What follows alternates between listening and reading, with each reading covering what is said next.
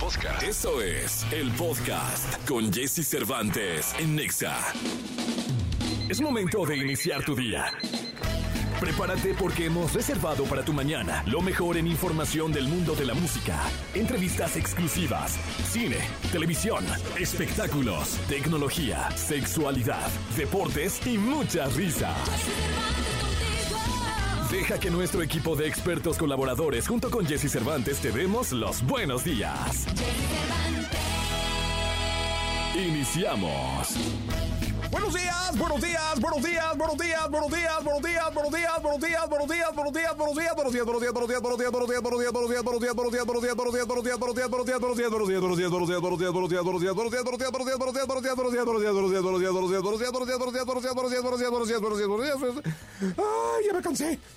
Pero no, solo me cansé de decirles buenos días pero espero que hayan sido lo suficientes para generarles energía y que estén con nosotros hasta las 10 de la mañana el día de hoy, este jueves 22 de febrero, jueves 22 de febrero del año 2024. Son las 6 de la mañana con 2 minutos. Eso dice el reloj.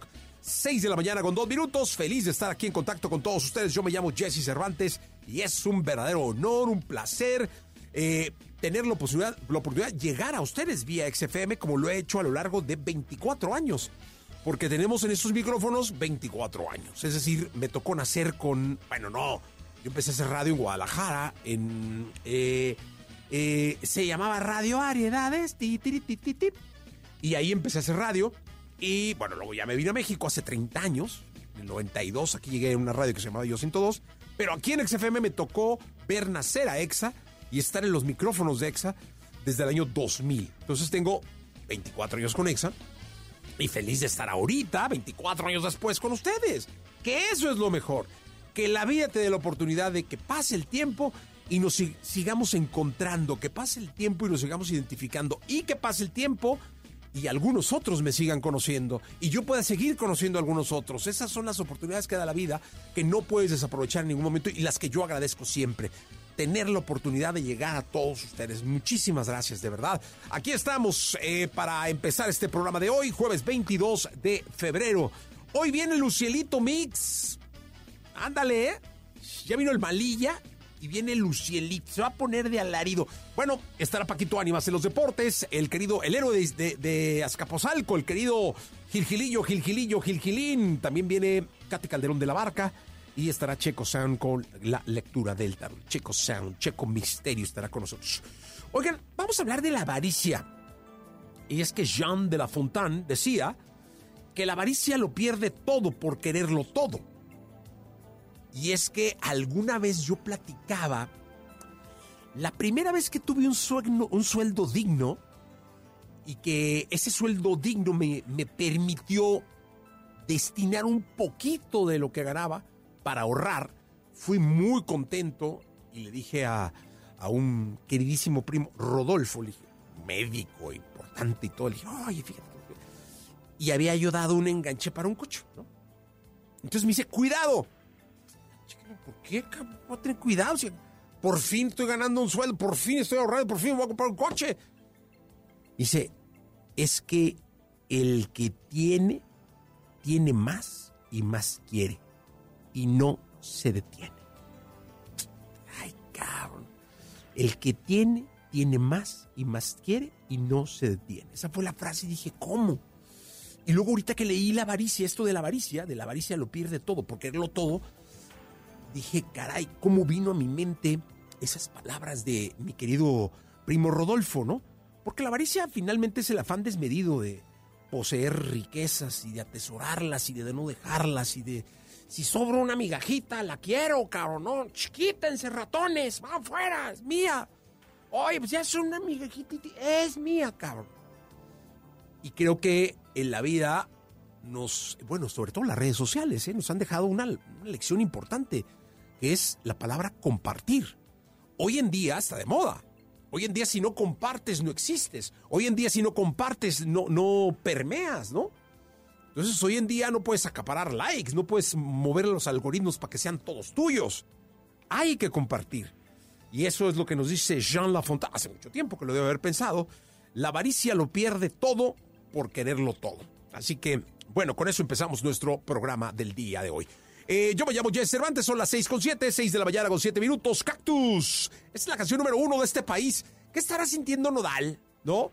De que saque el vato una rola con. Está pagando un dineral. Aquí no lo tocamos para que no digan. Este. ¿Qué estará sintiendo el vato? Lo saca una rola con peso pluma y Belinda lleva tres semanas en primer lugar nacional de radio. En tops global y todo. Hijo. Perdón, pero luego en esas, esas cosas sí arden. Aquí se las dejo. Cactus, Belinda. Escuchas el podcast de Jesse Cervantes en Exa.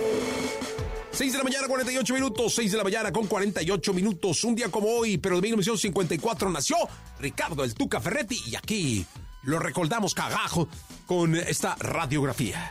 Radiografía en Jesse Cervantes en Exa.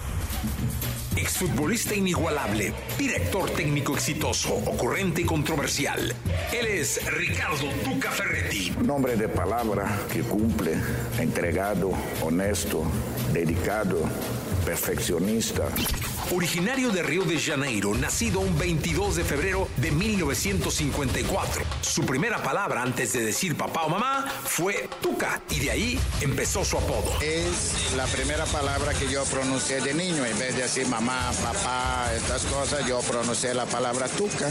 De pequeño pasaba las tardes jugando fútbol en las playas. En su educación tuvo una formación militar, lo que marcaría el resto de su vida y su carrera de joven. Sí, pues nosotros como vivíamos a una cuadra de la playa, pues había veces que a las 10 de la noche estábamos jugando fútbol en la playa. El club Botafogo fue el primer equipo que vio las cualidades de Ricardo. Esto a la sorprendente edad de 12 años. Y cinco años más tarde haría su debut al lado de las grandes figuras como Roberto, Paulo César, Gerson de Oliveira, campeones del mundo de México 1970. Yo tenía 17 años, entrenaba contra Brito, Jairzinho, Paulo César, Roberto, Gerson, o sea, toda esta gente, campeones del mundo de 70. Después de ello, estuvo en busca de equipo en su Brasil, pero un club mexicano buscaba su fichaje y lo logró. Fue el Atlas de Guadalajara, con el cual vivió su descenso, por cierto, en la temporada 77-78. Encuentro a Nicola Gravina y me dice, tú que te ando buscando hace dos años, ¿quieres ir a México? Yo dije, ¿cuándo? Y vámonos, desde el Atlas. Miguel Mejía Barón fue quien ayudó a llevarlo al equipo de la Universidad Autónoma de México, pero al llegar a la capital aquel joven no contaba con mucho dinero por lo que tuvo que dormir dos días en la calle, según cuenta el mismo Tuca Ferretti. Cuando termina su contrato con el Atlas, pasaste una o dos noches durmiendo en la calle, pero no tenías ni contrato ni dinero. ¿Y luego qué pasó? Yo jugaba en la Liga de los Animales En Guadalajara. en Guadalajara.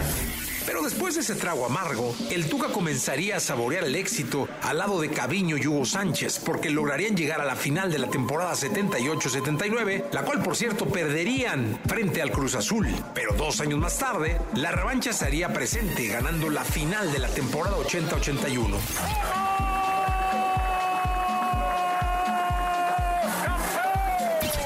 Para 1990, otra gran final frente al Club América, junto a jugadores como Luis García, Claudio Suárez y Jorge Campos. Silbatazo de Bricio Carter.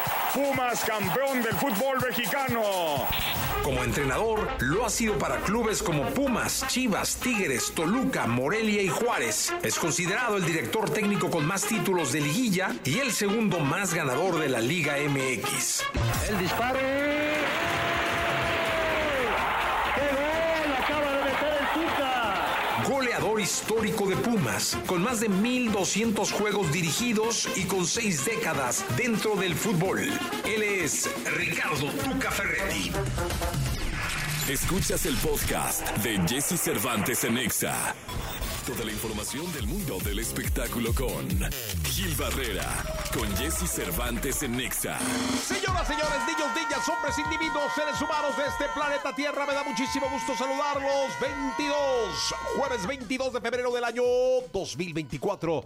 Está con nosotros el querido Gilgilillo, Gilgilillo, Gilgilín, el hombre espectáculo de México. Mi querido Gilgilillo, ¿qué nos cuentas? Oye, le quiero mandar un abrazo muy fuerte al querido Sergio Arroyo Arreola. Sergio Arroyo Ar- Arreola, él es el, el director general de Oyamani. ¿Qué es Oyamani? La nueva empresa de Televisa que agrupa varias de sus filiales. Ahí está Estadio Azteca, Club América, Editorial Televisa, Intermex y Play City, esta operadora de casinos, y que pues oficialmente ayer dieron, antier dieron su campanazo en la bolsa de valores y este y pues eh, yo tengo la, eh, la Antier, ¿no? fortuna, antier, eh, tengo la fortuna de eh, formar parte de esa familia, eh, de la familia Yamani, que se presentó ya las del año pasado para todos los que trabajamos en Editorial Televisa y en estas filiales. Y bueno, pues nos dio mucho orgullo ver al patrón, al señor Azcárraga, con quien tuve la oportunidad de estar antier también, eh, platicando sobre este, bueno, él comentando sobre este paso importante que tiene esta consolidación de empresas y que es pues prácticamente la gran oportunidad para que las gloriosas águilas de la América coticen en bolsa de valores. No, ¿y de qué forma, Gilillo? Sí. Rompiendo la bolsa. No, hombre, les fue muy bien, afor- qué bueno. Iluminó el Qué águila, la Bolsa Mexicana de Valores. Qué bueno para todos. Este, este ejercicio es interesante porque combina los, digamos que los negocios eh, no directos de Televisa Univisión. Este, esto es una empresa completamente independiente de, tele- de Televisa Univisión. Nos da mucha más libertad editorial para los que hacemos eh, eh, información en Editorial Televisa y obviamente pues permite un movimiento bursátil importante al que también se suma el Teatro de los Insurgentes dentro de esta Ah, empresa eh, Oyamani, que por cierto el Teatro de los Insurgentes va a estrenar Cabaret. Ah, un Este clasicazo, sí, y este, y la verdad es que hay muy buenas expectativas alrededor de, de- de esta puesta en escena. Me dicen que viene con todo, están incluso adecuando varias eh, áreas del teatro para darle un mayor realismo a este musical. Pues la verdad es que mucha suerte, Gilillo. Nos vemos en la segunda. Mi Jessy, muy buenos días a todos. Buenos días. Todo el acontecer en el mundo de los deportes en la perspectiva de Paco Ánimas. En Jesse Cervantes en Exa. Señoras, señores, él es el hombre, él Gracias, es el gracias. individuo, es el ser humano, el que siente, el que vibra, el que ha puesto en alto el honor de un estado de Tamaulipas para el mundo, Francisco Paquito Ánimas. Viva Tamaulipas, Saltiva y. Oye, ¿cuál es la comida región que típica de, La Tamaulipas? ¿eh? Comida típica de Típica Tamaulipas. de Tamaulipas. O de Tampico. Típica, Mira. típica. O sea, tú vas a Tampico tienes que comer. Bueno, la carne a la tan pequeña es una. ¡Ah, la tan pequeña! ¡Claro! Claro. Mundialmente conocida. Mundialmente conocida la carne a la tan pequeña. Eh, Pero ¿cuál es la tan pequeña? O sea, ¿por qué carne a la tan pequeña? fíjate que ahí desconozco el tema. O sea, Debo de tu, investigar, tu indagar. instinto culinario no te lleva tanto. no me llega, no me lleva tanto. Hay muchos platillos que solamente yo he visto en Tampico. Por, Por ejemplo, ejemplo. la jaiba la franca, que es una jaiba con eh, queso Filadelfia, Ajá. despicadita, muy, Muy, rica, muy rica. muy pero no sabes si es de Tampico, pero solo ahí la has comido. Solamente la he comido ahí. Ok. Y eh, Tampico es una... reúne muchas culturas gastronómicas. No, no, La pero de ahí típico. O sea, vas a Tampico, tienes que la comer torta de la barda. la torta de la Es barda. así también. ¿Qué- ¿Cómo es una torta de la Que, barda? que es así, es así es de Tampico porque se hizo en la barda de los ferrocarriles de Tampico. Ok. Era una torta que, que empezaron a hacer como una, una bomba en la que lleva carne, lleva, es un bolillo, Un bolillo, bolillo. una telera, ¿no? Exactamente. Eh, embarradita de frijoles negros. Ok. Luego lleva eh, una base de jamón, luego una base de queso de puerco, luego lleva queso blanco, lleva eh, carne deshebrada, chile, tomate, cebolla, lleva eh, chorizo, lleva queso blanco, eh, que es molido, fresco. Y lleva un pase para el Seguro Social, para, para el gastroenterólogo, porque ¿qué más faltó? eh, eh, aguacate, lleva también. Es una bomba Es eso, una, es Paco. una bomba, sí. Es una bomba. Deliciosa, deliciosa. Tortas de la barda. Tortas. Si va usted a Tampico, tiene que comer Tortas, de la barda. Y Sí, un, señor. y perdón por el gol, pero un squeeze de hierro. Squeeze de hierro. Un refresco de hierro. ¿De hierro? Así se llama. De hierro. De Es hierro. negro. Negro. Dios de mi vida. ¿Te dejan los dientes negros? No. No, nomás es squeeze de hierro. Solamente es de hierro. Squeeze de hierro. Muy bien. Pues ahí está. Este- Esta es la Hasta cultura. luego. La- Gracias, Paquito. La cultura gastronómica de Tamaulipas, señoras. En la voz del hijo pródigo. Señor gobernador, no se confunda. No es Señor ningún Américo educador. Villarreal. Señor, Américo Villarreal. No se confunda. Es Paquito Ánimas. Aquí estoy. El hombre que más sabe de deportes. Hágame una placa. En Tampico, Tamaulipas. Vámonos con los deportes. Y Sí, es que señor. ayer se jugó la UEFA Champions League. El equipo del Porto derrotó al Arsenal 1 por 0. El Napoli empató con el Barcelona. Le eché la sala al Barcelona. Por traer yo la sudadera del Barcelona, empató Sí, el Barça. aparte, le creo que le vas al Madrid, ¿no? Sí, le voy al Real Madrid. El equipo del Barcelona empató uno por uno en la UEFA Champions League. También hubo partidos adelantados de la jornada número 9. Todavía faltan partidos. Esa la dividieron como en 40 esta jornada 9. Eh, los partidos que se jugaron el día de ayer. El América empata contra el Mazatlán. Sí. Dos por dos. Eh, sorpresivo el resultado. Abuchean al América, ¿eh? No hizo valer lo de la bolsa de valores. No, hombre, no, ahora bichis Lo acciones, a dijimos. ver cómo amanecieron A hoy, ver ¿verdad? cómo amanecieron las acciones hoy, habría que investigar. Eh, dos por dos terminó el partido, abucharon al América y el Mazatlán ahí va. No gana, pero tampoco pierde. No, bien, bien, el el Mazatlán, equipo ¿no? de Mazatlán ahí va. El equipo de Cruz Azul gana de último minuto, tres goles a dos. Golazo del Charlie Rodríguez. Parecía que el juego se, se estaba ¿Qué le complicando. pasa a la máquina? La máquina sigue en una. eh, mira, sigue en una racha bonita, importante. Que la quisiéramos todos los equipos del fútbol Ayer mexicano. ¿eh? Cindita, que eh, había sido un elemento muy importante en la defensa, logra sacar el resultado, pero vamos a ver qué pasa porque ya viene contra su coco. El América. El América El este águila que ilumina. Que bueno, vamos a ver qué pasa. El equipo de Toluca pues venció al Santos Laguna 1 por 0 y bueno, este fin de semana pues ya mañana estaremos platicando los partidos, pero sí hay clásico joven del fútbol mexicano entre lo más destacado. Aquí en de el Azul, ¿va? Eh, va a ser en el Azteca. Va a ser en el Azteca. Es que el América Azteca, trae ya ahí un- en paz, hombre. El América todavía no, no define bien lo de su sede. Eh, hay- ya lo habíamos platicado en este mismo espacio de que está buscando la forma de poder seguir jugando lo más que pueda en el Azteca. Que si cierra la zona norte, pues no la uso y puedo seguir jugando. Eh, ya jugó unos partidos en el Estadio de los Deportes, pero el campo del Azteca había quedado pues golpeadito por el tema del concierto de Carol G. Entonces, por eso se optó por ir al Ciudad de los Deportes. Ahora, como está el campo nuevamente bien, lo van a utilizar para este partido. Oye, pues entonces, el clásico se va a llenar Azteca, ¿no? Yo, yo creo que tendría que llevar una muy buena entrada por el buen momento de Cruz Azul y por el campeonato del América. ¿Qué más, Paquito? Por otra parte, comentarles a todos también que dentro de lo que ha sido la actividad del fútbol europeo, ayer eh, también hubo participación de varios equipos en eh, lo que es el fútbol europeo y pues tendremos que estar pendientes de lo que pase en las distintas ligas del mundo porque eh, eh, ayer, por ejemplo, en la actividad de- del Feyenoord, el día de hoy se juegan todos los partidos de vuelta de la ronda preliminar de la Europa League. Entonces destaca el de la Roma contra el Feyenoord por el tema de Santi Jiménez, eh, que tuvo un, partido eh, no tan bueno en la ida, entró y anotó gol. Vamos a ver si logra calificarse a la siguiente ronda. Entonces, la Europa League, recuerde usted que no es la Champions, es el torneo alterno o digamos que subsecuente. Es como la liga de expansión de la Champions. Sí, sí, más o menos. Exactamente, menos, Paquito. ¿Qué, qué cruel eres, pero sí es. No, pues es que así es. Lo, lo pusiste las cosas como son, mi No tengo Paquito más que Arias. comentar. En la siguiente de deportes platicamos de la Copa Oro Femenina que continúa con la fase de grupos. Vamos a ver cómo le fue a Brasil contra Puerto Rico. Ya estamos, vámonos con Motel. 7 de la mañana, 46 minutos. Se llama Cielos Transparentes, aquí en XFM. Es momento de que sepas todo lo que pasa en el mundo de la farándula. Estas son las cortas del espectáculo en Jesse Cervantes en Exa.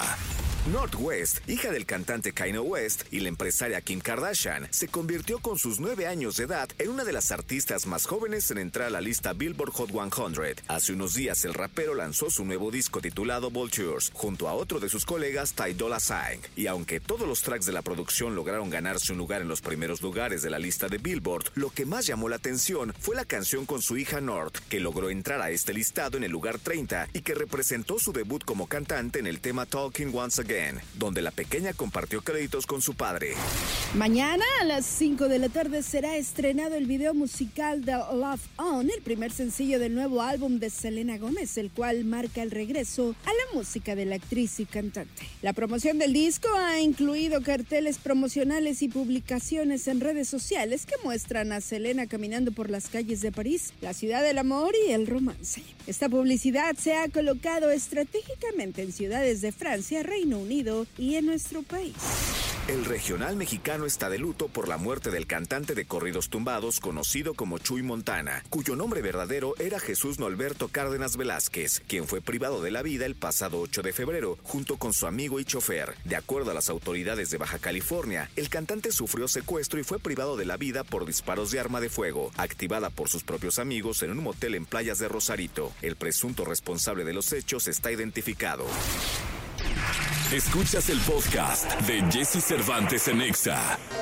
Todo aquello que sientes, percibes, Los comportamientos que desarrollas, la relación con tu medio, explicados desde la perspectiva de Katy Calderón de la Barca en Jesse Cervantes en Exa. Katy Calderón de la Barca, te saludo con cariño. Hola Jessy, pues yo también aquí muy contenta, otra mañana. Oye, el otro día estábamos platicando aquí con los colaboradores del programa que nunca hay que negar el barrio de donde naciste. Sí. Yo les decía que de todos los que venimos a este programa, la única persona que yo creo que no es de barrio es Katy. O sea, yo les dije, a ver, paremos. A la ver. única persona que no es de barrio en este programa es Katy. Mira, yo creo que si me voy para atrás, No, no, ¿dónde naciste? No, te vayas para atrás. nací aquí cerquita, en el hospital que está por No, aquí, pero por ¿dónde vivías? Viví primero en una, ¿cómo se llamaba? Se llamaba Prado Churbusco y después en San Ángel. Ah, pero no es barrio, o sea, de Churubusco a San Ángel, no, no, no, no hay barrio ahí, bueno, es colonia, ¿no? Bueno, pero, pero si me voy para atrás... No, no, no. ¿Dónde nació Katy? Ahí, De algodones, aquí Si en me voy para atrás, vengo de así, de, de- de abuelas que se salieron de su casa a los 10 años huyendo de temas terribles de violencia de por ahí un lugar de Guanajuato. O sea, la historia trae este tres generaciones de personas que lucharon para salir. Pero usted, Pero yo en Polanco estoy- entre algodones, sí, señor. Estoy disfrutando Estoy- lo que hicieron sí, los demás. No, yo por eso les decía, no sean así, o sea, con Katy no podemos tocar ese tema. No, cómo no. Eh, pero, ah, bueno, hablando de temas, el de hoy es muy bueno. Eh, y yo lo tocaba en uno de los, en el último capítulo del podcast. Sí, fue el último, creo, el último, ¿verdad? Sí. Que el que viene, viene muy bueno. Este, porque nos habíamos venido como hablando de lealtad, la, la, la, la, la, y hablé de la traición. Sí. No. eh, yo tengo una visión muy especial de traición, que la pueden escuchar en el podcast, está ahí en las redes. Pero yo creo que tú desde el punto de vista psicológico, desde el punto de vista profesional, desde el punto de vista de la ciencia, de todo lo estudiada que estás, ¿qué es la traición? Fíjate, les traigo una definición que literalmente se las voy a leer porque creo que es importante, ¿no? Que hay- toca varios puntos, que es un acto de deslealtad, falta de compromiso que existe entre dos o más personas que quebranta la confianza. El tema de la confianza es importantísimo. Y puede ser en diferentes espacios, en diferentes áreas de tu vida. Y esta, eh, esta cosa que te defraudan y te lastima puede ser moral, puede ser económico, puede ser familiar, puede ser social. Y rompe un lazo que es el más importante, que es el de confianza y de lealtad. Ahora, cuando hablamos de confianza, hablamos de que quedas expuesto y quedas vulnerable, porque cuando tú le das la confianza a alguien de lo que sea, estás quedando en cierta medida vulnerado, ¿no? Por la situación o por la otra persona. Entonces, cuando tú confías, sueltas un poquito tu persona, digamos, o la situación y te pones en manos de la otra persona. Y eso quiere decir que ya confiaste, por eso no te esperas que la otra persona te falle. A ver, ponos un ejemplo. Ejemplo, ¿no? Puede ser, eh, me voy a ir a la pareja, que es como lo más común, ¿no? Yo eh, confío en mi pareja, no dudo O sea, para yo soy una nada. mujer casada, Ajá. eh, tengo 10 años de casada, Exactamente. tengo un hijo, eh, confío plenamente en mi pareja, los dos trabajamos, trabajamos mucho Exactamente.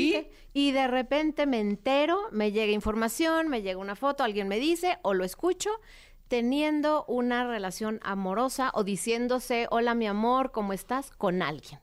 Entonces, en ese momento, ¿qué sucede? ahí hay una infidelidad. Ahí hay una infidelidad, pero, el, o sea, infidelidad, sí, obviamente, pues no, sí, infidelidad. Ahora, después, ¿qué es lo que pasa cuando viene la traición?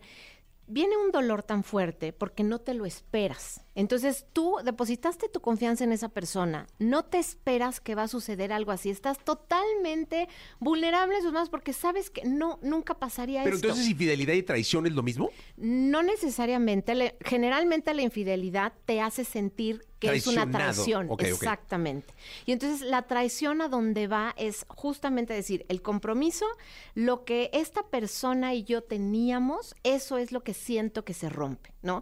Y entonces ahí automáticamente a donde te lleva, Jessy, que esa es la parte que tanto duele, te vas a la identidad, te vas a decir, es que ¿por qué a mí? ¿Qué hice yo? ¿Qué me falta? Entonces, aquí es donde viene un asunto que es tremendamente doloroso, que cuando salimos de él podemos salir tremendamente, este, o sea, empoderados y crecidos, pero tienes que hacer un trabajo porque lo que se cae ahí es tu identidad y así me, escucho muy seguido que los pacientes me dicen, me recogí mis pedacitos del piso, o sea, me hice cachitos, ¿por qué? Porque el dolor duele, o sea, es tan fuerte y tan profundo que personas que han estado en situaciones terribles de salud, accidentes espantosos, me dicen, no me dolió tanto como mi caída de 50 metros bajo tierra. Esa es la traición en el escenario de una infidelidad. Sí, exactamente. En Ahí. el escenario de una pareja y de una infidelidad.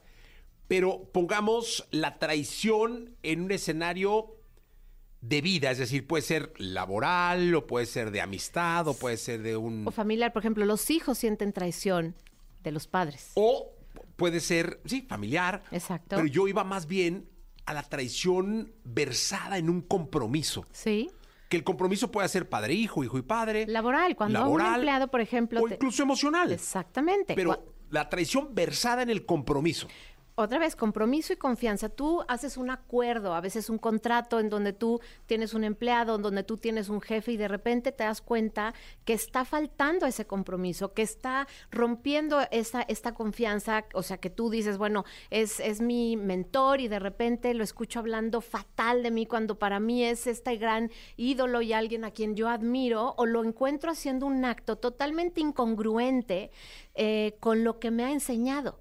Y entonces ahí es donde decimos, se me cayó mi ídolo, se me cayó, y puede ser, te digo, con el jefe o al revés, viceversa. Yo le doy toda la confianza a esta persona de mi equipo, a un colaborador, a un empleado, y de repente me mete el pie, me está robando, está haciendo, sacando documentos que no son. O sea, otra vez, tu confianza se la das a alguien, tienes un compromiso que sientes que, que sostiene el vínculo y se rompe cuando tú no te lo esperas. O sea, la columna vertebral de la traición, según entiendo, es la ruptura de confianza. Exactamente. O sea, se versa en la confianza mutua, Sí, en un compromiso establecido, sí. y cuando ese compromiso se rompe por alguna de las dos partes, se rompe la confianza donde se establecieron las bases para ese compromiso, Sí. y entonces viene la traición. Claro, pero la confianza tiene un ingrediente muy importante que es que te deja vulnerable. Porque cuando tú confías en alguien, si te fijas, es, es- dejas una parte de ti sostenida por la otra persona. Pero ahí te va. Mira, yo puse este ejemplo. Sí. No di nombres, ni no voy a dar nombres, pero a mí me pasó. Sí. Una vez, este, estaba yo en una chamba. Yo trabajando al 100 como he trabajado toda mi vida. Sí, sí, sí, lo Todo lo escuché. que, lo que... Ah, ¿lo escuchaste? Sí, lo escuché. Ah, sí. bueno. Entonces, trabajo unos años, tengo un jefe. El jefe, yo sé por qué, pero no, no lo voy a contar. Rompe con, con la empresa en la que estábamos. Rompe, por X, Y. Y me dice, vámonos. Entonces yo dije, ah, chinga, vámonos. Y yo volteé y mis hijos tenían en ese entonces 12, 10 y 3 años. Y yo, pues no, no, no, no puedo. No. No, no, no.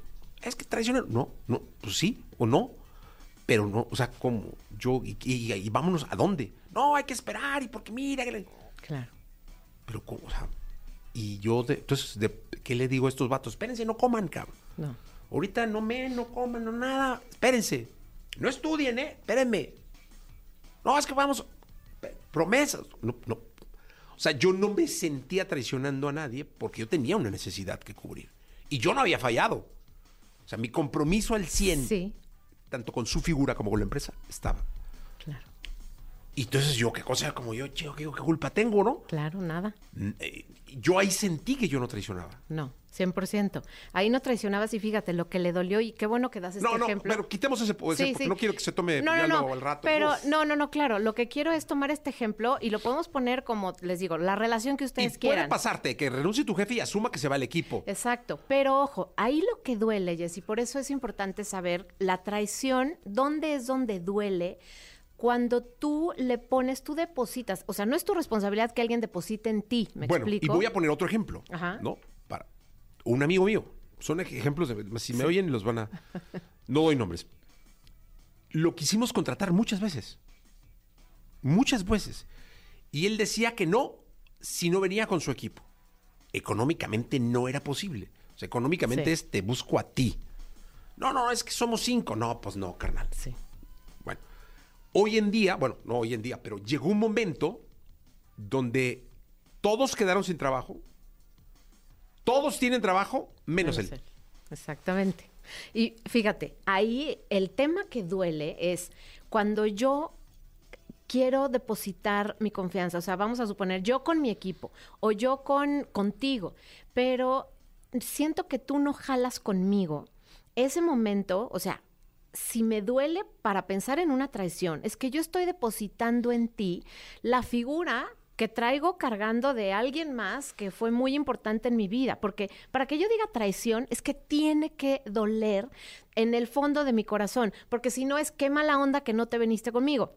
Aquí entonces tenemos que ver este tema de confianza, o sea, hasta dónde me está generando este vínculo profundo y la expectativa de quiero que tú vengas conmigo, quiero que tú seas el depositario de mi confianza. Y eso es lo que más duele, Jessy, porque si yo logro tener una perspectiva más amplia y entender que eso es cuando sanas la traición, es que ya pasaste por un tema de reparar tu identidad, la herida que tienes tú de, de no fui suficiente, no me quiso, no, no jaló conmigo. Eso es lo que se, se tiene Oye, que y trabajar. por ahí dicen que el que avisa no traiciona, es decir, Sí.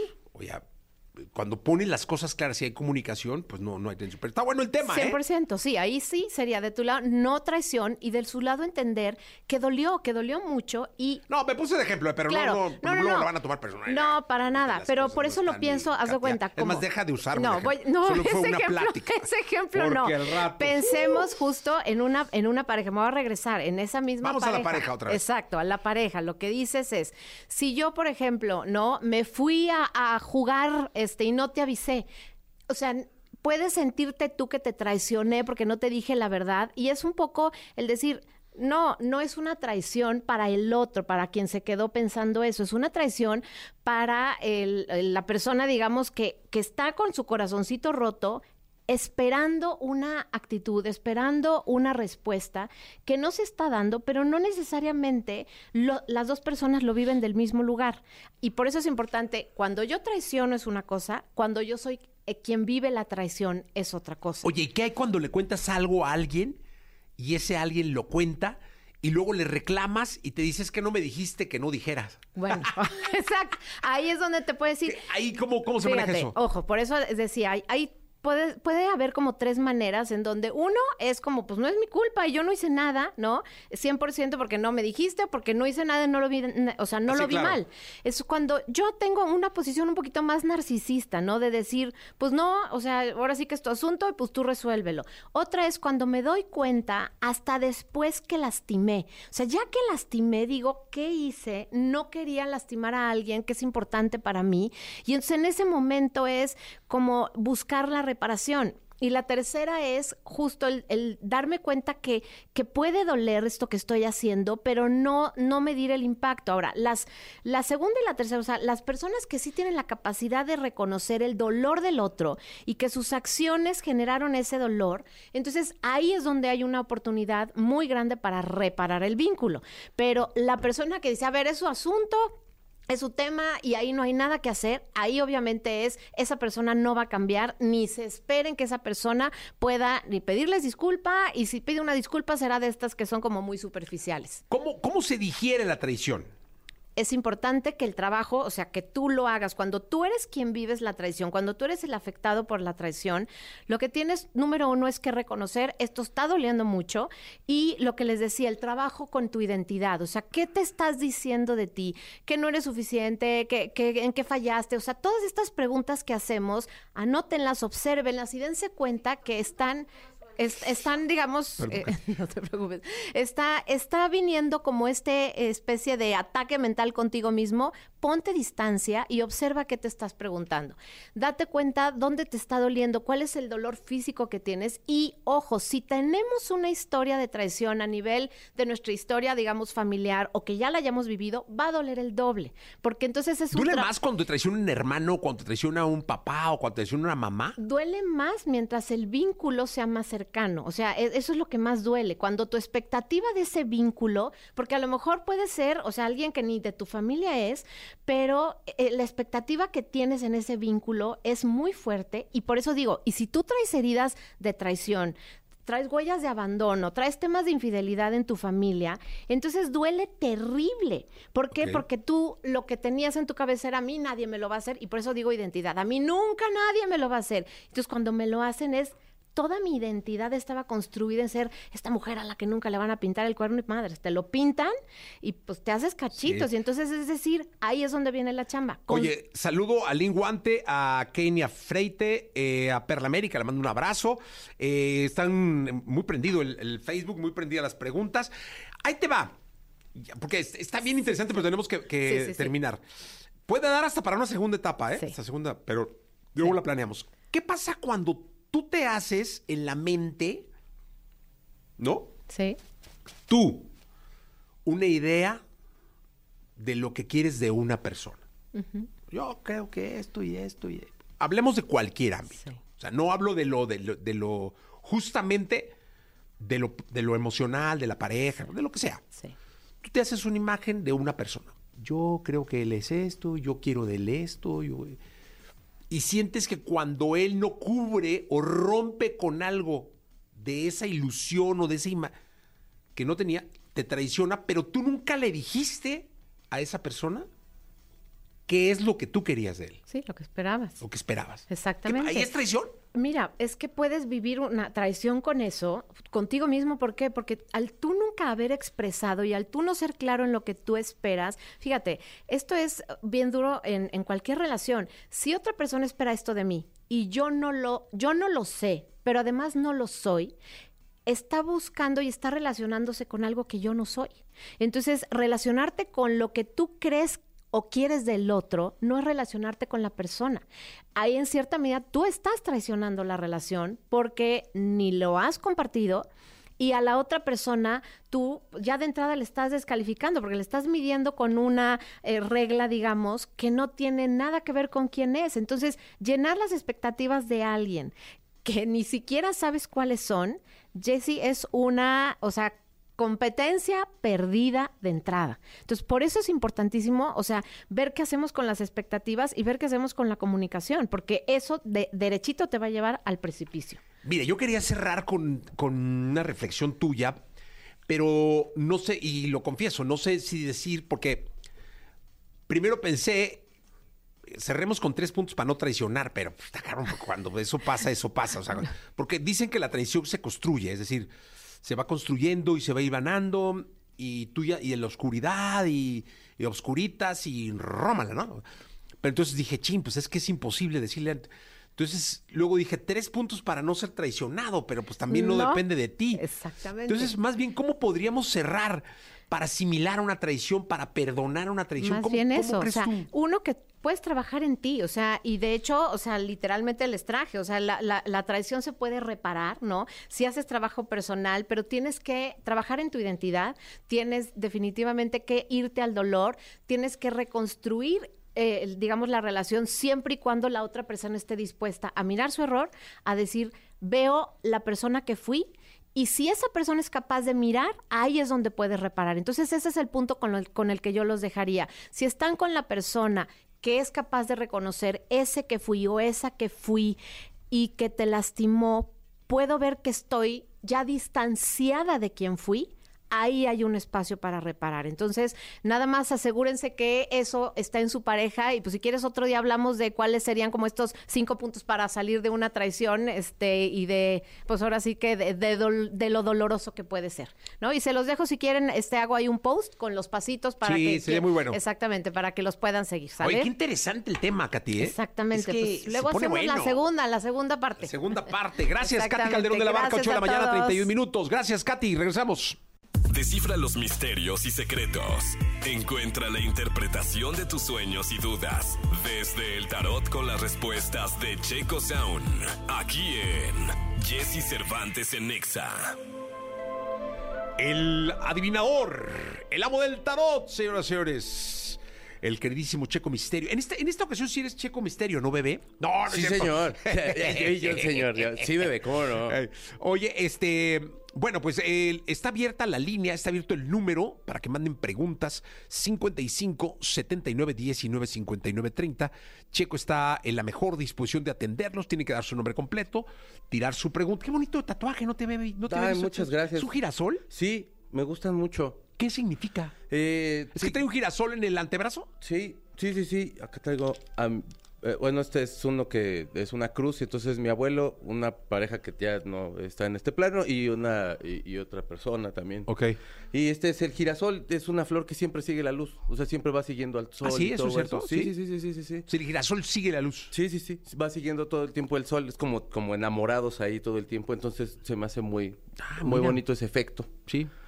Muy bonito el girasol, muy bien hecho. ¿eh? Muchísimas gracias. ¿Cuánto tardaron en hacértelo? Eh, fueron como unas cuatro horas, yo creo. Ay, el dolor. No, eh, no duele tanto acá, fíjate. ¿No? Bueno, el tatuador me decía de, ay, si quieres descansamos. Y yo de, no, ya dale, pues qué flojera pararnos.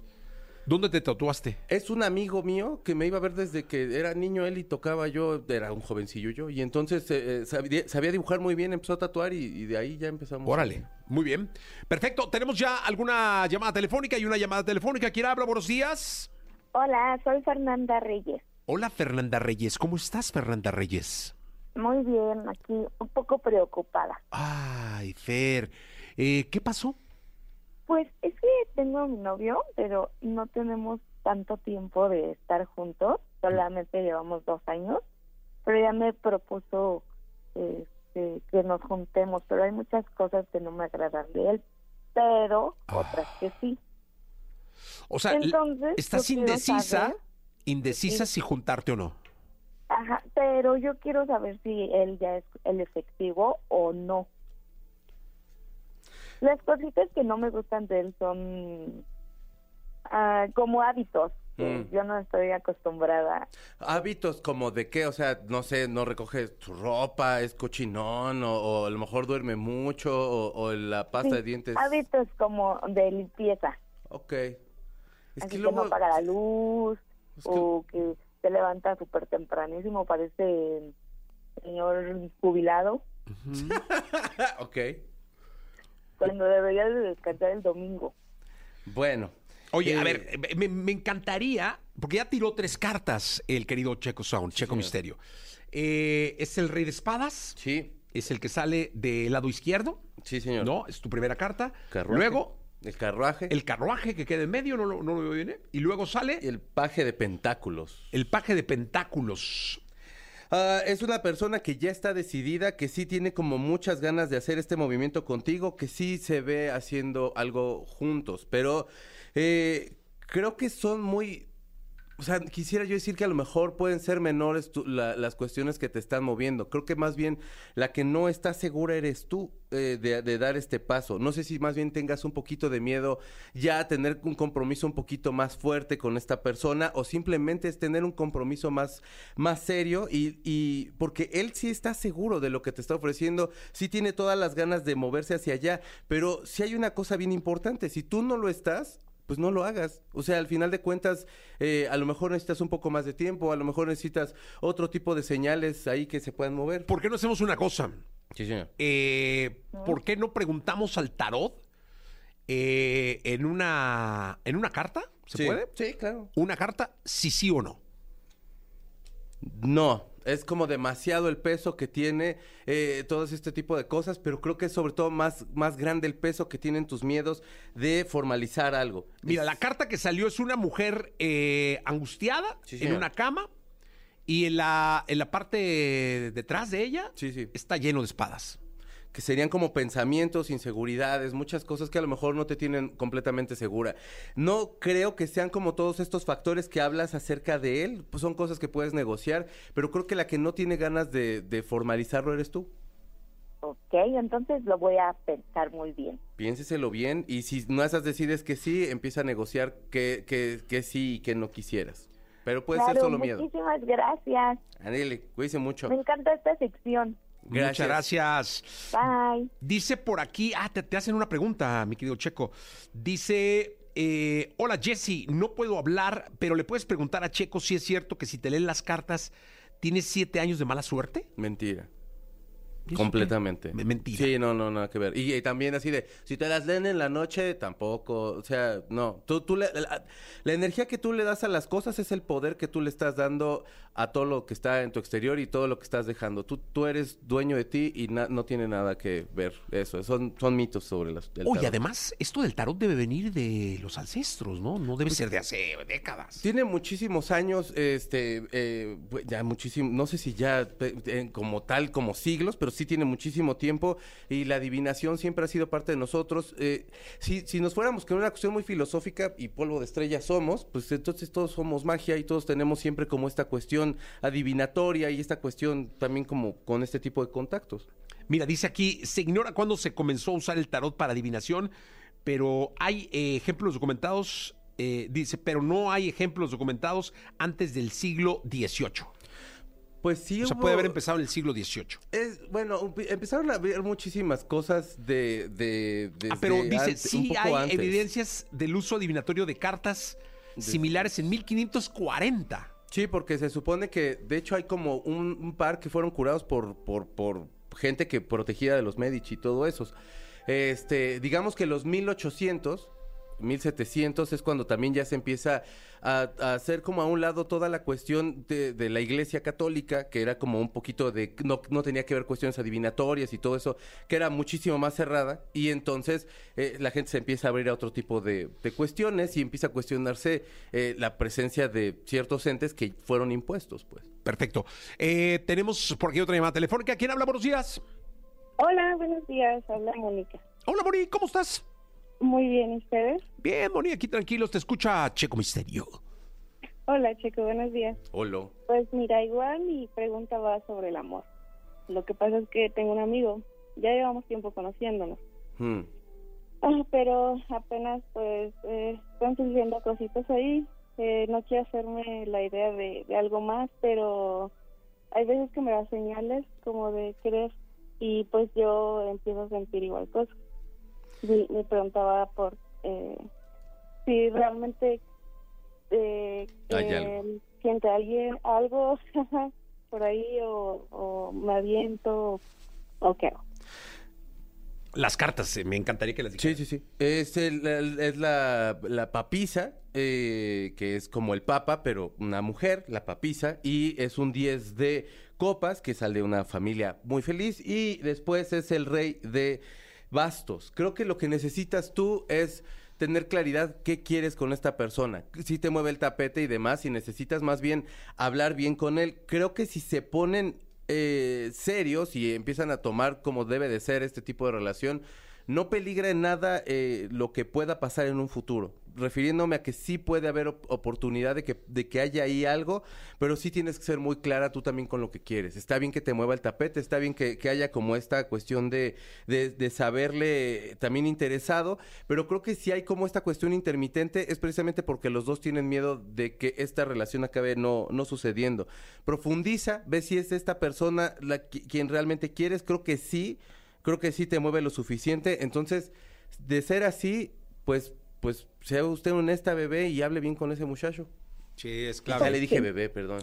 No, pero ella sí, Ella ella sí sí, es bebé. Si un vato de 50 años no le puede decir bebé. Bebé, ella be- sí, es bebé. bebé warrior. Es más, bebé, te mandamos un beso. Eso.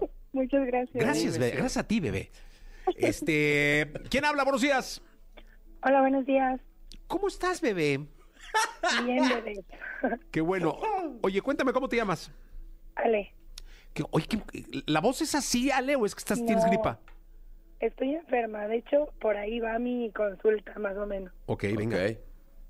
Pues quiero saber em, cómo me va en el trabajo, porque no he podido crecer y he querido emprender algo, pero me da miedo a dejar mi trabajo. Y ahorita ya tengo una semana enferma sin poder casi hablar y siento que es porque tengo muchas cosas adentro que no puedo sacar o que no puedo externar. Bueno, pues antes de que te diga yo lo que haya salido, te voy a pedir un favor bien grandote. Entonces vas a agarrar un cuaderno, que aunque ya esté usado, no importa, y vas a ponerte a escribir, y vas a ponerte a escribir así sin juicio, lo que te vaya saliendo. Así sea un, Así sea pura mentada, tú ponla, no importa, no le metas juicio y todo eso. Y, de po- y poco a poco ve llevándolo hacia el terreno laboral. Creo que lo que no dices es lo que quieres hacer. Y creo que estás en un deber hacer algo que te enseñaron tus papás de, es que si te sales, ¿cómo vas a perder ese trabajo? Es que es un trabajo que te da cierta seguridad y tal y tal. Y precisamente creo que este, esta cuestión de que no, salga, no sale la voz, no salen las cosas, es precisamente porque no te estás escuchando, porque no estás eh, sabiéndote dar tu lugar y, y- y te estás traicionando. Entonces, qué mejor que guardar silencio eh, ante todas esas cosas. Si haces eh, este ejercicio vas a encontrar muchísimo más. Lo que sale es que sí necesitas empezarte a mover, lo que sale es que sí necesitas empezar a ver cómo puedes empezar a, a realizar esto, este sueño que tienes, porque se ve muy bien, simplemente lo que tienes es miedo del tener que ser que te enseñaron desde niña. Entonces, eh, rómpelo un poquito. Eh, está bien tener miedo porque es el histérico que tenemos en la azotea diciéndonos de cómo vas a hacer tal cosa, pero lo que necesitas es empezarte a mover con mayor seguridad y darle la calma a ese histérico y decirle de las cosas están bien, soy un adulto y puedo salir adelante. Ok. ¿Eh, bebé? Muchas gracias. No, oye, mucha suerte y que todo salga como tú lo deseas. Muchas gracias, Jessy. Oye, y fíjate que por ahí algún, algún día en una terapia me decía mi psicólogo, que es muy bueno, Carlos Aranda, eh, que si la medida de tus sueños no te da miedo, no te quita la voz, no te enferma o te pone ronca, no son sueños de tu tamaño. Así que, para adelante, ¿eh? Ok. Un Sí, besote muy grande y un abrazo gracias. con mucho cariño. Un beso, abrazo a los dos bebés. Gracias, bebé. Me dicen bebé. Hace ¿Ves? siglos que no me decían bebé nadie. ¿A poco no es bonito? Porque en mi casa no me dicen bebé. No. Gordo. mi querido Checo, muchas gracias. Al ¿Dónde te pueden localizar? Arroba Checo Sound, Checo con K, Z, U, N, en Instagram, en TikTok, en YouTube también, ahí hago varias cosas. Entonces, sígame, bebé. Sí. Por favor. Gracias, bebé. No, gracias a ti.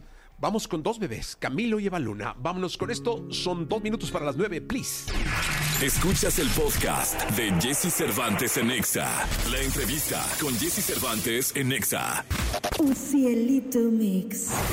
Productor y DJ originario de Ciudad Nezahualcóyotl. Tiene ya una veintena de sencillos y colaboraciones en menos de dos años. Mátalos Papi, su álbum debut, demuestra que su visión musical tiene un enorme alcance. Ella es feliz soltera, la reina de la pasarela. Este jueves aquí en la cabina de Exa FM, Un cielito mix. Otro show, estás que wow, de tu flow estoy enculado. Tú me tienes arrebatado, mi mano en su culo tiene majado. Ella se arreció, ya la voz yo la rajé, conmigo si la vivió, de más sabe que no hablé, mami quieres otro show, se aferró, me aferré, mi bicho es una glock y en su culo 9 de la mañana con 19 minutos. Eh, estamos aquí con Ucielito Mix. Me está recomendando un joyero porque me encantaron sus cadenas. Entonces, este, me está recomendando una, una, una joyería en donde él compra sus. eh, el bogueto y él compra sus, sus joyas. Está buena. ¿Esa está buena? Sí. Entonces, este, ya nada más ahí, ahí lo, lo pico, seguir. Y ahí le escribo de tu parte, ¿no? Sí, tienes el código que te pasamos el Instagram. ¿Ah, sí? Sí. Ah, muy bien. Oye, ¿cómo estás, Ucielito? Muy bien, muy contento de estar acá. Ya tiene rato que no venía. Sí, caray, me da mucho gusto saludarte, verte. eh, y además eh, saber que sigues tocando. Te preguntaba yo porque siempre me has parecido muy joven. Ah, Algún día, ahorita nos estábamos como identificando. ¿Dónde nos conocimos? Mucho, porque me dijiste mucho gusto. Sí, sí, sí. Y te dije, no, pues yo algún día te conocí. Bueno, creo que lo conocí en una boda allá en Monterrey. ¡Ah, la de Nájera! Creo que sí, ajá. No, no, no, claro, no, no, no. no fue en San Cristóbal de las Casas. Ah, sí, sí, sí, sí, en San Chiapas, ¿no? En Chiapas, sí, sí, sí, sí, sí, en la de eh, eh, Juan Carlos Nájera. Sí, sí, ahí te conocí, claro, claro, en una Sí. boda, nada más no nos conocimos. Somos compas de boda y no, no te acuerdas, Cielito. no, no, es que no me acordaba bien si había sido en una entrevista o en una fiesta así como. No, en una fiesta, tocaste en una boda, sí, sí, sí. Oye, y ahora que te veo tan joven, te preguntaba, eh, ¿cuántos años llevas tocando?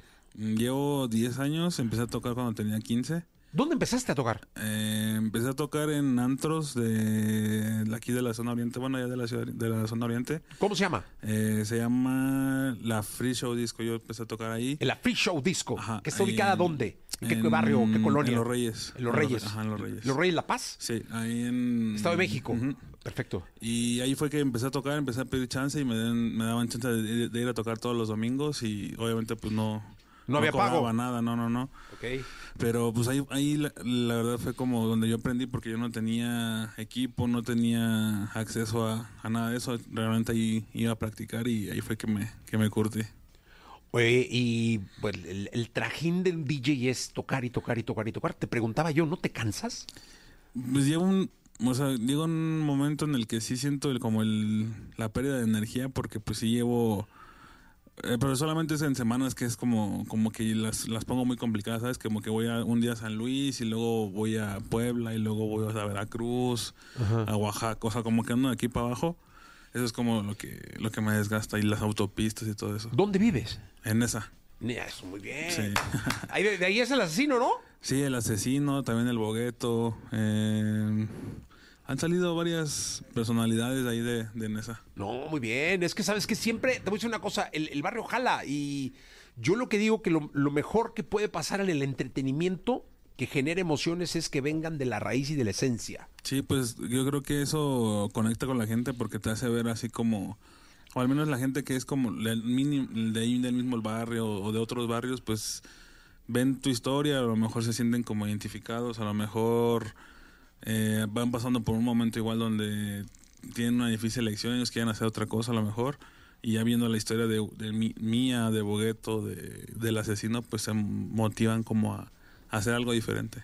Oye, cuéntame algo. eh, ¿Cómo es la vida de Ocielito Mix hoy en día? Pues gracias a Dios, mm, pues mínimo ya tengo que mi familia ya no se tiene que preocupar por que haya un plato de comida en la casa ni nada de eso, ni por tener un techo.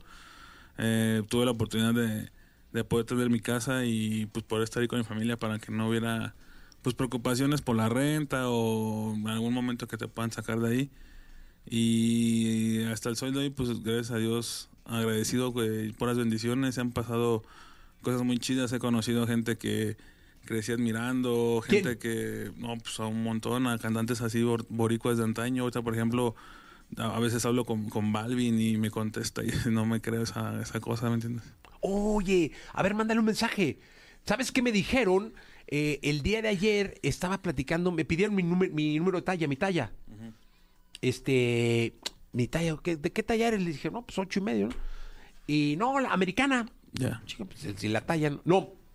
Sí, americana, le- once y medio, no, diez y medio, una cosa así, ¿no? Y entonces, eh, yo, ¿para qué la quieren? Es que Balvin te quiere mandar unos tenis. Ya. No sé de Sí. qué tenis. Lo- ahí está, le, me mandé mensaje. De pronto aquí no cargan los datos, pero sí. O sea, tampoco te voy a decir que es mi pana, mi mejor No, amigo. no, ¿verdad? pero, el vato está al pendiente, ¿no? Sí, sí, sí, nos siguió y sabe, estamos, de pronto me contesta los mensajes. Sí, mira, eh, la, la plática ahí con Sí. Balvin. Mm, Y, y pues son cosas que uno va creciendo, van- son gente que van mirando y que se den cuenta que uno está haciendo algo, pues está chido. Sí, la verdad es que muy bien. Fíjate, una de las cosas que le admiro yo a, a- a Balvin, bueno, aquí está Gil Barrera, eh, nos tocó juntos eh, estar en Viña del Mar. Cuando Balvin actuó en la noche de Viña del Mar, estaban él y Maluma, una noche uno, una noche el otro. Pero Balvin terminó, ganó, bueno, ya sabes, antorchas, gaviotas y cuando. Y yo siempre pongo este ejemplo. Él se salió, el camerino estábamos ahí todos festejando, nos prestaba sus premios para que nos tomáramos fotos nosotros con los premios, ¿no? De Balvin. Este, de hecho, me corté con el ala de una gaviota, pues son muy filosas. Pero ¿sabes qué hizo? El vato se sentó en el piso a hablar con su mamá.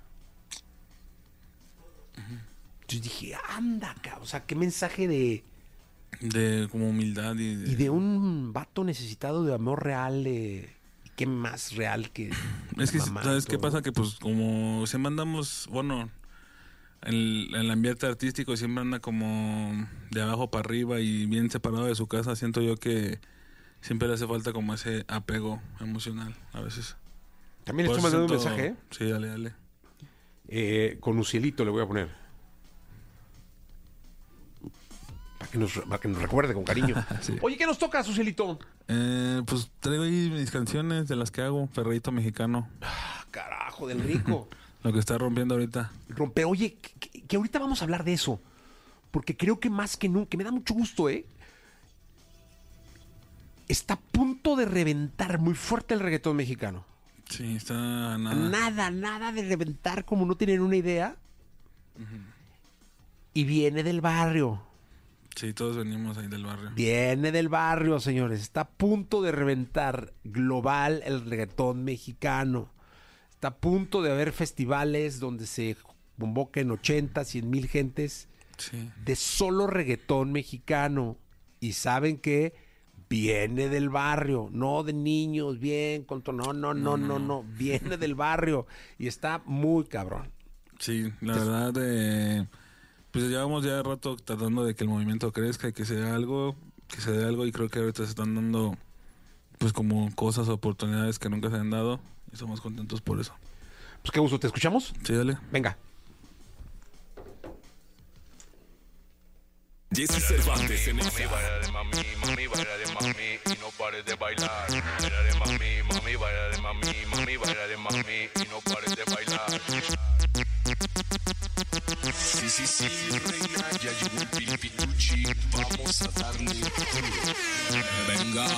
Mira quién llegó, el bo con el piripituchi. Las gatas se pegan porque vestimos de Gucci.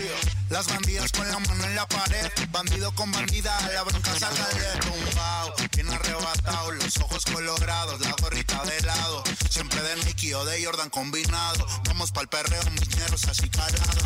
Y dale, bailale, mami, mami, baila para mí. Dale, mueve eso pa' mí, porque me voy a arreciar. Te voy a chocar, te voy a perrear. Boguetti, piripituchi con el pum pum pas. pas. Boguetti, piripiti, piripiti, piripiti, piripituchi con el pum pum pas. Venga. pas. Boguetti, piripiti, piripiti, piripiti, piripituchi con el pum pum pas.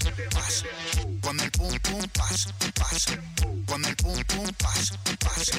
Con el pum pum pas. pas. Cielito mix, mátalos, papi. Mami, quiero perrearte con un reggaetón de los tiempos de antes. Quiere que yo la choque atrás y por delante.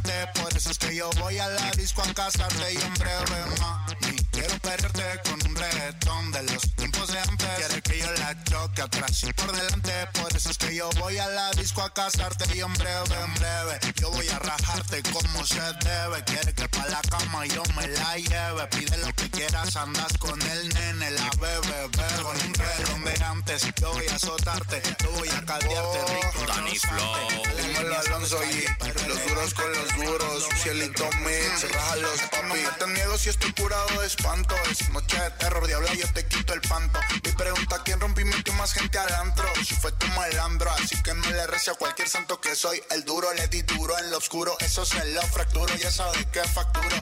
Ese culo me hechizo, me hizo un conjuro. Porque me diablo y yo estoy que ya se lo torturo. Ay, que espantan, tan, tan, tan. Muéveme esa nalga, que tan, tan, nalga. Aquí espantan, tan, tan. Muéveme esas nalgas. Aquí espantan, tan, tan. Muéveme Si fue un puti Halloween, de diabla yo la vi. Le gusta mezclar el alcohol con el polvo y la weed. Salió con Madeline, Roxana y con Catherine. Y yo que soy un diablo, le escribí y me dijo Halloween. Aquí espantan, tan, te doy ratata. El de las pacas, ¿quién me va pa' acá? Pégate al nene en el perro si quieres brillar. Si la quieres vivir, ven, te invito a algo paranormal. Y yo le digo, uh, y te asustó. Pa' quitarle el miedo, en breve yo se lo introduzco. Vendí por ese culio, yo me busco. Aquí no hay miedo, mami, yo te lo introduzco. Aquí espantan, tan, tan, tan. Muéveme esa nalga. Aquí espantan, tan, tan, tan. Muéveme esa nalga. Que espantan, tan, tan, tan. Muéveme esa nalga,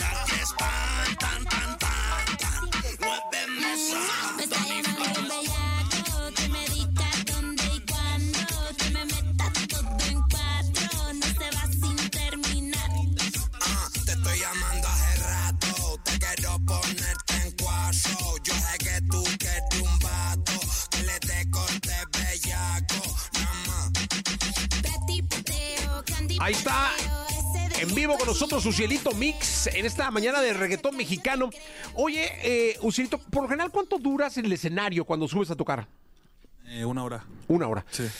Eh, Alguna vez eh, es- escuchaba yo que hay que medir, no, tú me dices qué tan cierto es eso, la calidad de un DJ cuando empieza, porque esto es cuando empieza, lógicamente, por la cantidad de horas que toca Yo creo que... mm, cuando empieza. Sí, sí, sí.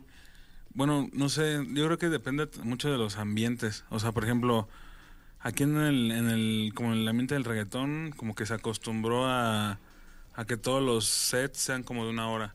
Obviamente los DJs que tocan en antros y son... ¿En un antro cuánto tocas? Una hora, sí, sí, pero me refiero a los DJs que son... Ah, lo- pero cuando tú eres residente del antro, ¿cuánto tocas? Sí, Toda no, la noche. pues, ajá, cuatro, cinco horas, seis, no sé. Ok. Pero por lo regular cuando viene un DJ así invitado una hora, hora y media, hay días que se aventan dos horas, pero... Oye, ¿llegaste a ser DJ de antro? Sí, yo de hecho ahí donde te dije que empecé y fue mi primera residencia. Empecé a tocar ahí todos los domingos y me daban como 500 pesos a la semana. Oye, dime una cosa, ahí tocabas cuatro o cinco horas, domingo. Mm, sí, pero no juntas. O sea, pon tú tocaba una hora para abrir, luego ya a las 4 o 5 tocaba otra hora, y luego ya otras después unas dos horas o al terminar. Porque como éramos como cinco DJs, eso es lo que pasa mucho en esos antros de por allá, como que meten muchos DJs para que la gente no se aburra. Ok. Porque mm, pasa que cuando eres DJ de residen- residente, como que le pierdes el cariño, ¿sabes? Como que lo haces así forzado y No, nomás. es una chamba. Sí, sí, sí. Estás cumpliendo unas horas de trabajo Sí, sí, sí, y justo. tu Entonces, chambita y... como que le- a, a los dueños, a los dueños de esos antros no les gustaba, pues como que el DJ se aburriera o como que Ajá. lo hiciera al aventón, entonces por eso ponían diferentes DJs. Oye, y dime una cosa. Eh, sí, pero luego llega el gerente. Güey, no están consumiendo, súbele, ¿no? Sí, Ya sabes, ¿no? Eh, y siempre como que tienes jefe. Es como una chamba, ¿no? Sí, pues es un empleo, tienes una entrada, hora de salida, hora de comida, o sea, a lo mejor no está como un empleo formalizado todavía, como de que, o sea, formal así de papeles o como un trabajo de gobierno, pero pues sí tiene su, su, su onda formal. Sí. ¿Y cómo, cómo, cómo va el desarrollo de Ucielito Mix fuera de como DJ, como artista? Muy bien, la verdad, eh, la gente me ha aceptado mucho la propuesta musical que he tenido a lo largo de los años. Siempre les ha gustado pues la- los pocos cambios que, que ha habido como en mi música y pues contento, evolucionando, aprendiendo cada día más y aprendiendo a ser más soltado para en esa onda. Sí, oye, ¿y esto implica que estés produciendo también? Sí, yo, de hecho mi, mi jale es ser productor. O sea, ya, ya no es el ya no es solo ser DJ. O sea, vas, tocas, pero además produces. No, o sea, tú, la producción pues es el como el detrás de eso. es en- Produces en- en la música que tocas. Sí, sí, en el, en el estudio. O sea, no, no creo poderlo hacer en vivo porque pues es como, ¿sabes? Como más lento. Ok. Y pues la parte de- del DJ es como la manera de pues yo poder hacer algo porque no yo no canto, ¿no? O sea, poder subirme a cantar y recan su- canso como cantar las, mis canciones yo, pero pues no, la neta no, no siento que tenga voz de cantante, ni siquiera... ¿De rapero? ¿Alguna vez intentaste rapear? No, no, o sea, como quiero creer que como cualquier productor cuando estás haciendo música te da como la curiosidad de, De, a ver, voy a echar un micro, ¿no? Ajá, pues porque cuando hay luego va muy gente, mucha gente al estudio que no tiene mucho, mucho talento, la verdad, y se te hace como fácil quererlo hacer, pero pues no, no, como que no me prendí. Pues qué bueno, Ucielito, la verdad es que me da mucho gusto. Este año, ¿cómo van las tocadas? ¿Del verano? Este, ¿Vienen Mm. buenos festivales? ¿Cómo, ¿Cómo viene la agenda? ¿Tocas mucho? Sí, tengo, salgo este año dos veces al país, tengo una- unas fechas en Canadá, luego tengo unas fechas ahí para, como para España y todos esos lados. Y menos aquí toda la ciudad no- conocemos los rincones más oscuros que te puedas imaginar de todas las ciudades Sí, y hemos ido a tocar a lugares que yo ni sabía que existían ni Como por ejemplo, Ay, en Guerrero hay un lugar que se llama La Bestia. Chilapa, creo que era. Y no, sí, complicado. no, pero bien, pues es la chambita y la vida, ¿no? sí, pues es como te digo, o sea, la verdad, eh, pues a mí me gusta, la neta, tener dinero, tener pues bien a mi gente, a mi familia y pues le jalo a donde sea a chambear. Qué bueno, me da muchísimo gusto. Oye, por aquí me está llegando información, mi querido Cielito, de que vas a estar en el Beach Club, ¿no? Ah, Sí, en el Baja Beach. ¿Qué pasó? Sí, sí, se me había olvidado. No, el Baja Beach, ahí del 9 al 11 de agosto, Sí, vamos el a estar verano. con, con el Bogueto y con Danny Flow Sí, este- representando. ah, oye, de veras, ¿eh? Sí. Están el día 1, Sí, el, el la verdad. viernes. Está el Bogueto, Danny Flow y Ucielito Mix. Ajá, No sé si vayamos a, a cantar juntos o a tocar juntos, pero pues ya estamos ahí, ¿sabes? O sea, es una, una hazaña muy grande para el reggaetón mexicano. También va la Bellacat, somos, somos poquitos del reggaetón mexicano los que vamos, somos como cuatro. Sí, la verdad es que sí, qué bueno. Pues, Ucielito, muchas gracias. No, qué gracias a ti por el espacio. Gracias que por estar acá. 9 de la mañana, 36 minutos. Continuamos. Escuchas el podcast de Jesse Cervantes en Exa. Toda la información del mundo del espectáculo con Gil Barrera, con Jesse Cervantes en Exa. Señoras, señores, la segunda de espectáculos con el querido Gilgilillo, Gilgilillo, Gilgilín. El hombre espectáculo de México. Faltan 17 a las 10. Mi querido Gilgilillo, ¿qué nos cuentas? ¿Cómo estás, mi Jessy? Buenos días a todos. Oye, pues están, están festejando en Azteca los 30 años de Hechos. Esta noche, en Hechos. Sí, ya, 30 años más que, ya duró más que 24 horas. Ah, sí. 24 horas duró 27 años. Para los que no saben quién, qué, qué es 24 horas, fue un noticiero de televisión que condujo eh, Jacobo Saludowski y durante 27 años, y un día ya dijeron, pues ya se acabó el ciclo y eh, ayer eh, Javier Alatorre, bueno, estos días está festejando 30 años ininterrumpidos al aire. Oye, y entonces ya. Pues digo, 24 horas es un histórico en la televisión mexicana. Sí, Pero, sí, sí. digo, ya lo era Javier La Torre. Pero ahora, además, debe ser el noticiero más longevo. Aparentemente sí, de hecho sí, es el que más ha durado, 30 años ya, eh, y desde acá una felicitación a toda la gente que hace esta, este esfu- esfuerzo informativo. A mí lo que me sorprende es que a la torre está exactamente igual. Igualito el vato que no- se pone. No, no, quién sabe. Que pase las cremas, ¿va? Yo con pomada de la campa- de esas cosas, ¿no? De Anabel o una Sí, cosa así. sí, sí, sí, porque sí. este, la verdad es que está igualito. Y entonces hicieron una especie de, de eh, eh, un seguimiento físico de todos los noticieros, de todos los años que ha conducido, eh, de todos los noticieros que ha conducido, y es impresionante que no ha cambiado nada. Incluso eh, estaba un poquito más chubby, después ya se adelgazó. Acuérdate que hubo una etapa en la que se quitó el bigote. Ah, cierto. Pero se lo quitó dos meses y después ya se lo. Creo que ya. se- Alguien le habló y le dijo, déjate ese bigote por el amor de Deu. Encontró uno ahí en este en 15 de septiembre y se lo puso, ¿no? Para no para no verse diferente.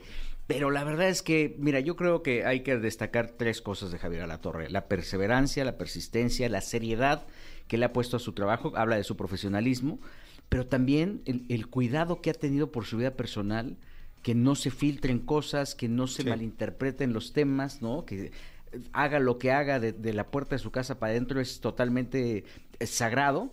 Y también esta vitalidad, esta condición física, porque hace muchísimo ejercicio, entonces eso le permite estar entero. Y, y independientemente de la integridad con la que se ha conducido, porque hoy por hoy, fuera a, ser el titular del noticiero de espectáculos más, del, del noticiero más importante de información general de una televisora como Azteca, pues te, te hace más vulnerable a que eh, algunos enemigos o adversarios, como les dicen ahora, este, pudieran, pudieran estar filtrando cosas.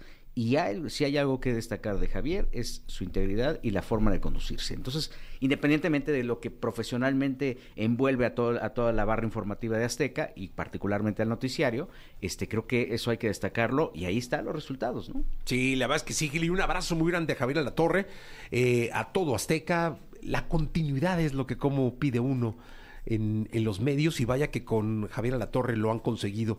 Un abrazo muy grande a todos y felicidades, eh, Javier, a ti que nos estás viendo, en es- a ti. Un abrazo, eres un ejemplo, muchas felicidades. Sí, lo está haciendo muy bien. Además, sabes que la construcción del noticiero también vale la pena destacarlo. O sea, eh, eh, fue innovador en todos los sentidos, en la forma de contar las, noticias. Eh, obligaban a los reporteros a trabajar con los editores. Entonces, esto es una norma, pues no una obligación, una norma. Y esto ayudó a que esta interacción entre el reportero y el editor pudiera traer piezas mucho más, eh, eh, más elaboradas y, transmitir el sentimiento de lo que recoge el reportero hacia el espectador. Entonces hubo hay, muchos lineamientos muy interesantes que marcaron un cambio en la televisión y que de ahí adoptó en su momento Televisa para, para construir sus propios reportajes. O sea, vinieron a mover la, la aguja de una manera muy positiva y ahí están los resultados. 30 años al aire y sí, muchas felicidades a querido Javier, que además, eh, es- y esto eh, lo comenta en corto, es un, un filántropo excepcional. ¿eh?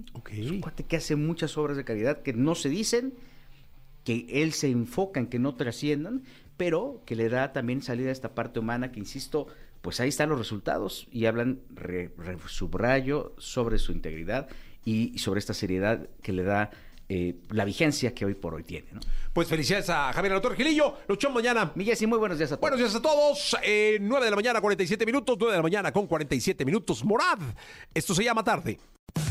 Todo el acontecer en el mundo de los deportes en la perspectiva de Paco Ánimas. En Jesse Cervantes en Exa.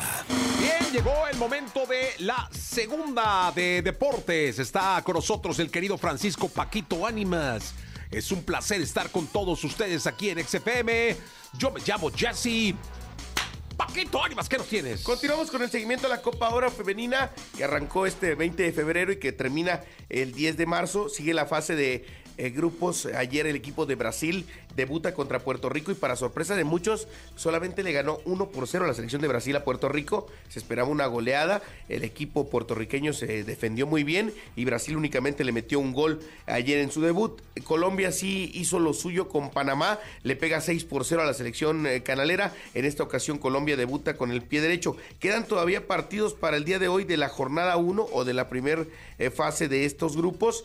Costa Rica contra la selección de Paraguay el día de hoy a las 5.15 de la tarde y Canadá contra El Salvador a las 8 de la noche. México vuelve a tener actividad el día de mañana en su segundo partido tras el empate contra Argentina contra República Dominicana que fue goleada por los Estados Unidos en el partido de ella. Será fundamental sacar un gran resultado contra República Dominicana si la selección mexicana femenil quiere trascender, ya que posteriormente el último partido de la fase de grupos para México es contra la potencia Estados Unidos. Entonces, esperando que Estados Unidos mañana golea a la Argentina y que México le gane por goleada a la República Dominicana. Pues vamos a ver qué es lo que sucede, mi querido Francisco Paquito Ánimas, el creador de la torta de la barda, señoras y No, señores. no, no, ese fue don José Luis Bracam, don, don- eh, Pero don no, José Luis Bracamontes. ¿Pero no fuiste tú? No, no, no. No, ¿cómo, Paco? Bueno, yo, yo le he invitado No aquí a Pollito, ¿eh? Aquí en la Ciudad No, de México el hay pollito que no comido, que no ha comido ese pollito, ¿eh? Por algo traemos, este, gran proteína. Hoy te veo más delgado, Paco, ¿eh? ¿Que quién?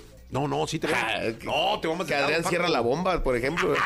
Oye, Paquito, gracias. Que tengas un excelente día, mi querido Hasta el día de mañana, pásenla muy bien. Yo soy Jesse, se quedan con Jordi Rosado hasta la una de la tarde. Sean felices. Escuchaste el podcast de Jesse Cervantes en Exa.